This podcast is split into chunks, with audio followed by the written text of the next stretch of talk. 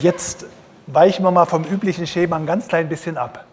Denn jetzt werden die beiden nächsten Projekte sich mit einem gleichen Thema befassen, jedenfalls im Hintergrund mit einer gleichen Technologie, der Blockchain-Technologie.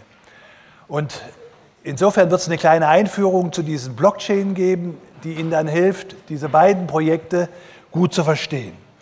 Das erste Projekt heißt Zugverspätungen der Zukunft. Blockchain-Technologie macht die Bahn kundenfreundlich. Und intern ist das IoT, das ist Abkürzung für Internet of Things Blockchain, Rail2X Smart Services. Äh, präsentiert wird das Projekt durch Markus Ding, Florian Henschel, Melvin Witte und äh, betreut wurde die Arbeit am Betriebssystem und Mittelwehr-Lehrstuhl von Kollegen äh, Prof. Dr. Andreas Polze. Projektpartner war die Bahn. Das zweite Projekt, was ich gleich mit äh, vorstelle, heißt Blockchains auf dem Prüfstand. Wegweiser zur neuen Technologie. Fachtitel Blockchains Meet äh, BPM. Annika Baldi und Jonas Kremerius wollen und werden das äh, präsentieren.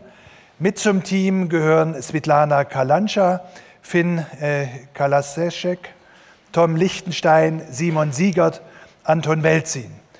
Betreut wurde das Projekt und durchgeführt am Lehrstuhl Businessprozesstechnologien von Kollegen Prof. Dr. Matthias Weske. Und äh, Partner ist hier äh, die Xein AG und bei dem anderen Projekt war es die Bahn natürlich, war ja im Titel schon genannt. Und jetzt müssen wir mal die beiden Projekte, das erste mal bitte sich zeigen, äh, das Bahnprojekt. Ihr seid die drei, die dazugehören. Und das zweite Projekt, was sich dann unmittelbar anschließt, zeigt euch bitte.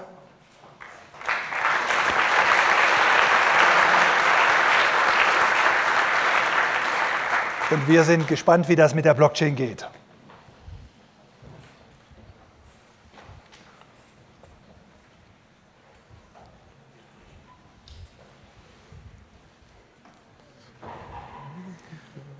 Meine Damen und Herren in Hörsaal 1, bitte beachten Sie, ICE 1517 nach München Hauptbahnhof verspätet sich heute um voraussichtlich 60 Minuten. Wir bitten um Ihr Verständnis. Ah Mist, der Zug ist schon wieder zu spät.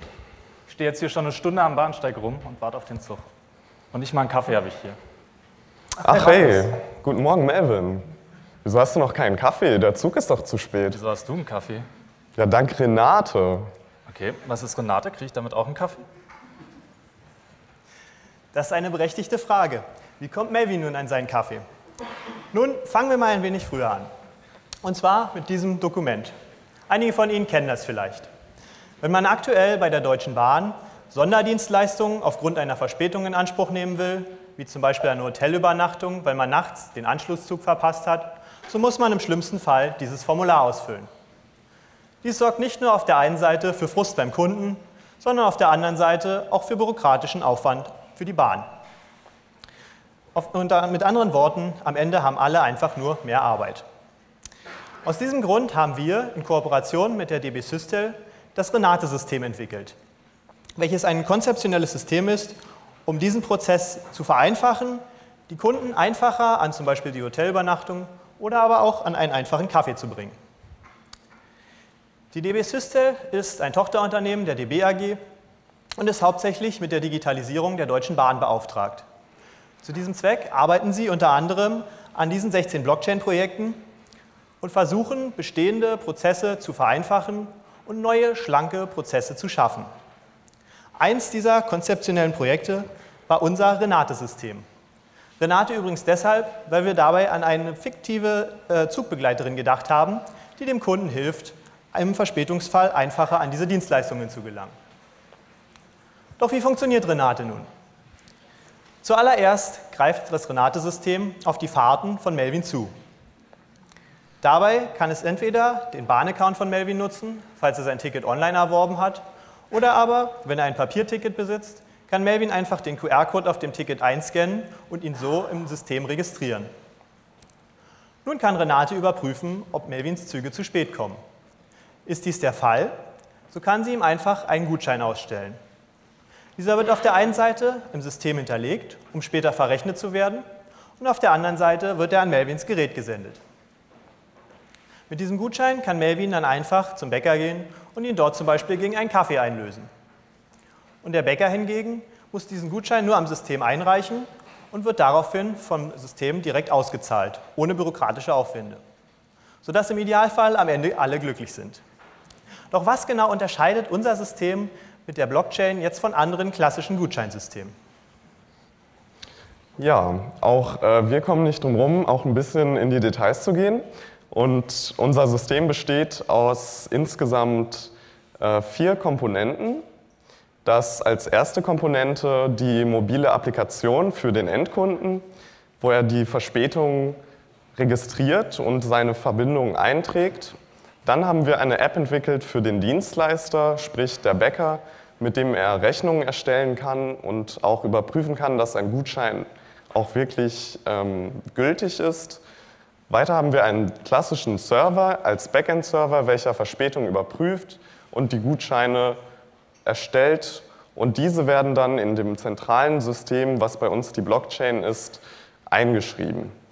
Diese Blockchain besteht aus verschiedenen Serverknoten. Der Dienstleister hat einen eigenen Serverknoten, die Bahn hat einen eigenen Serverknoten. Diese Knoten kommunizieren miteinander über einen bestimmten Mechanismus. Was genau die Blockchain ist, das erkläre ich später noch. Aber kommen wir zuerst zu den Kommunikationsvorgängen. Also die, die App für die äh, Endkunden spricht mit dem Serversystem. Ein klassisches Serversystem, das jetzt nicht besonders innovativ ist, der schickt die Gutscheine an die App und die App schickt die Verbindungen an den Server. Der Server prüft dann aus bahninternen Datenquellen, inwiefern eine Verspätung vorliegt. Liegt eine Verspätung vor, wird unter Zuhilfenahme von sogenannten Smart Contracts, ein Begriff, der auch später noch erklärt werden soll, ähm, der Gutschein in diese Blockchain geschrieben und dort äh, passiert dann die Magic. Und in dieser Blockchain wird dann ebenfalls die Rechnung festgehalten und dokumentiert. Diese wird dann von dem Dienstleister über seine Applikation erstellt und entsprechend dann in die Blockchain geschrieben. Doch äh, kommen wir zum Lernteil. Was ist eigentlich eine Blockchain? Blockchain ist ein Begriff, der wahrscheinlich oft schon gefallen ist und viele Fragen hervorruft. Was ist das? Muss das eigentlich sein? Eine Blockchain ist letztlich eine Art verteilte Datenbank. Das Besondere hierbei ist, dass die Datenbank ohne zentrale Autorität auskommt. Das bedeutet, die Teilnehmer einigen sich auf, einen, auf eine Wahrheit, ohne dass es eine Instanz gibt, die diese festlegt. Im Prinzip kann man sich das als eine Art digitales Grundbuch vorstellen, mit dem man digitale Güter verwaltet. In unserem Fall sind es Gutscheine oder Rechnungen und diese digitalen Güter, wenn man diese verändert, spricht man von einer Transaktion. Und Smart Contracts sind in Code gegossene Verträge. Das bedeutet, man hat ähm, einen Vertrag und dieser ist automatisiert ausführbar. Etwa bei uns, wenn eine Rechnung valide ist, dann könnte man eine Auszahlung einleiten, sprich es wird eine Vorbedingung überprüft und dann ähm, wird eine bestimmte Software ausgeführt, beziehungsweise Computercode. Und mehrere von diesen Transaktionen und Smart Contracts sammelt man in Blöcken und diese Blöcke werden miteinander verkettet. Und wer jetzt mitgedacht hat, der wird vielleicht merken, Blöcke, Verkettung, Blockchain, zu Deutsch Blockkette, daher rührt der Name. Gucken wir uns nun an, warum Blockchain bei uns im System Sinn macht. Zum einen einigen sich alle Teilnehmer in einem Konsensverfahren auf den nächsten Block, sozusagen die eine Wahrheit. Nehmen wir jetzt einfach mal an, das ist der Block 42. Hier wird nun jeder Teilnehmer erstmal der Block vorgelegt zur Kenntnis genommen. Jeder Teilnehmer muss den Block akzeptieren und am Ende unterschreiben. Das dient dazu, dass man am Ende nachweisen kann, welche Transaktionen sind passiert und welche Güter besitzt denn jetzt der einzelne Teilnehmer. Wenn man dann im Nachhinein sagt, das habe ich doch gar nicht unterschrieben, kann man darauf verweisen, doch, hast du. Außerdem baut es Vertrauen zwischen den Teilnehmern auf, weil die nicht mehr blind vertrauen müssen, dass sich der Partner an die Absprachen hält, es ist maschinell geregelt, dass diese Absprachen automatisch eingehalten werden. Weiterhin werden die Blöcke kryptografisch verkettet. Das heißt, die nächsten Blöcke haben einen Verweis auf den vorigen Block. Der Block 44 verweist auf den Block 43, 43 auf 42 und immer so weiter, bis man beim ersten Block angelangt ist. Das heißt, die gesamte Historie der Blockchain ist für jeden verfügbar.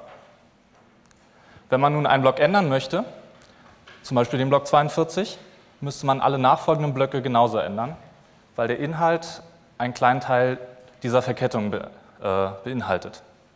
Das heißt, dadurch müssten alle Blöcke, die danach kommen, ebenfalls geändert werden. Und während man diese Blöcke ändert, könnten schon die nächsten Blöcke, die Blöcke 45, 46, 47 und so weiter erstellt sein. Daher ist dieser Prozess sehr schwer zu fälschen und auch sehr schwer im Nachhinein noch zu ändern. Das heißt, die Daten, auf die kann man sich verlassen, die in der Blockchain stehen. Wie passt das jetzt in unser System? Zum einen Sobald der Server eine Verspätung erkennt, schreibt er die Verspätung in die Blockchain zusammen mit dem Gutschein. Das heißt, dieser Gutschein ist von allen Teilnehmern akzeptiert. Die Bahn weiß, dass dieser Gutschein fälschungssicher ist, dass sie den Gutschein akzeptiert hat und dass er im Nachhinein nicht geändert, zum Beispiel ein höherer Wert reingeschrieben werden kann. Weiterhin weiß der Dienstleister, dass er diesen Gutschein annehmen kann und im Nachhinein sein Geld von der Bahn wiederkriegt. Weiterhin kann der Dienstleister wenn die Dienstleistung erfolgt ist, seine Rechnung automatisch in die Blockchain schreiben und mit dem Smart Contract verarbeiten lassen. Dadurch kann er sicherstellen, dass die Rechnung schnell und einfach abgearbeitet wird von der Bahn, ein bürokratischer Prozess erspart wird und er am Ende sicher sein Geld wiederkriegt. Das baut auch wieder Vertrauen auf zwischen der Bahn und dem Dienstleister. Nun haben wir gesehen, wie auch ich meinen Kaffee erhalten kann und wie ein Blockchain-gestütztes System dabei, äh, dabei helfen kann, Vertrauen zwischen den Dienstleistern und der Bahn aufzubauen und eventuell auch noch dem Kunden die eine oder andere Dienstleistung mehr zu geben.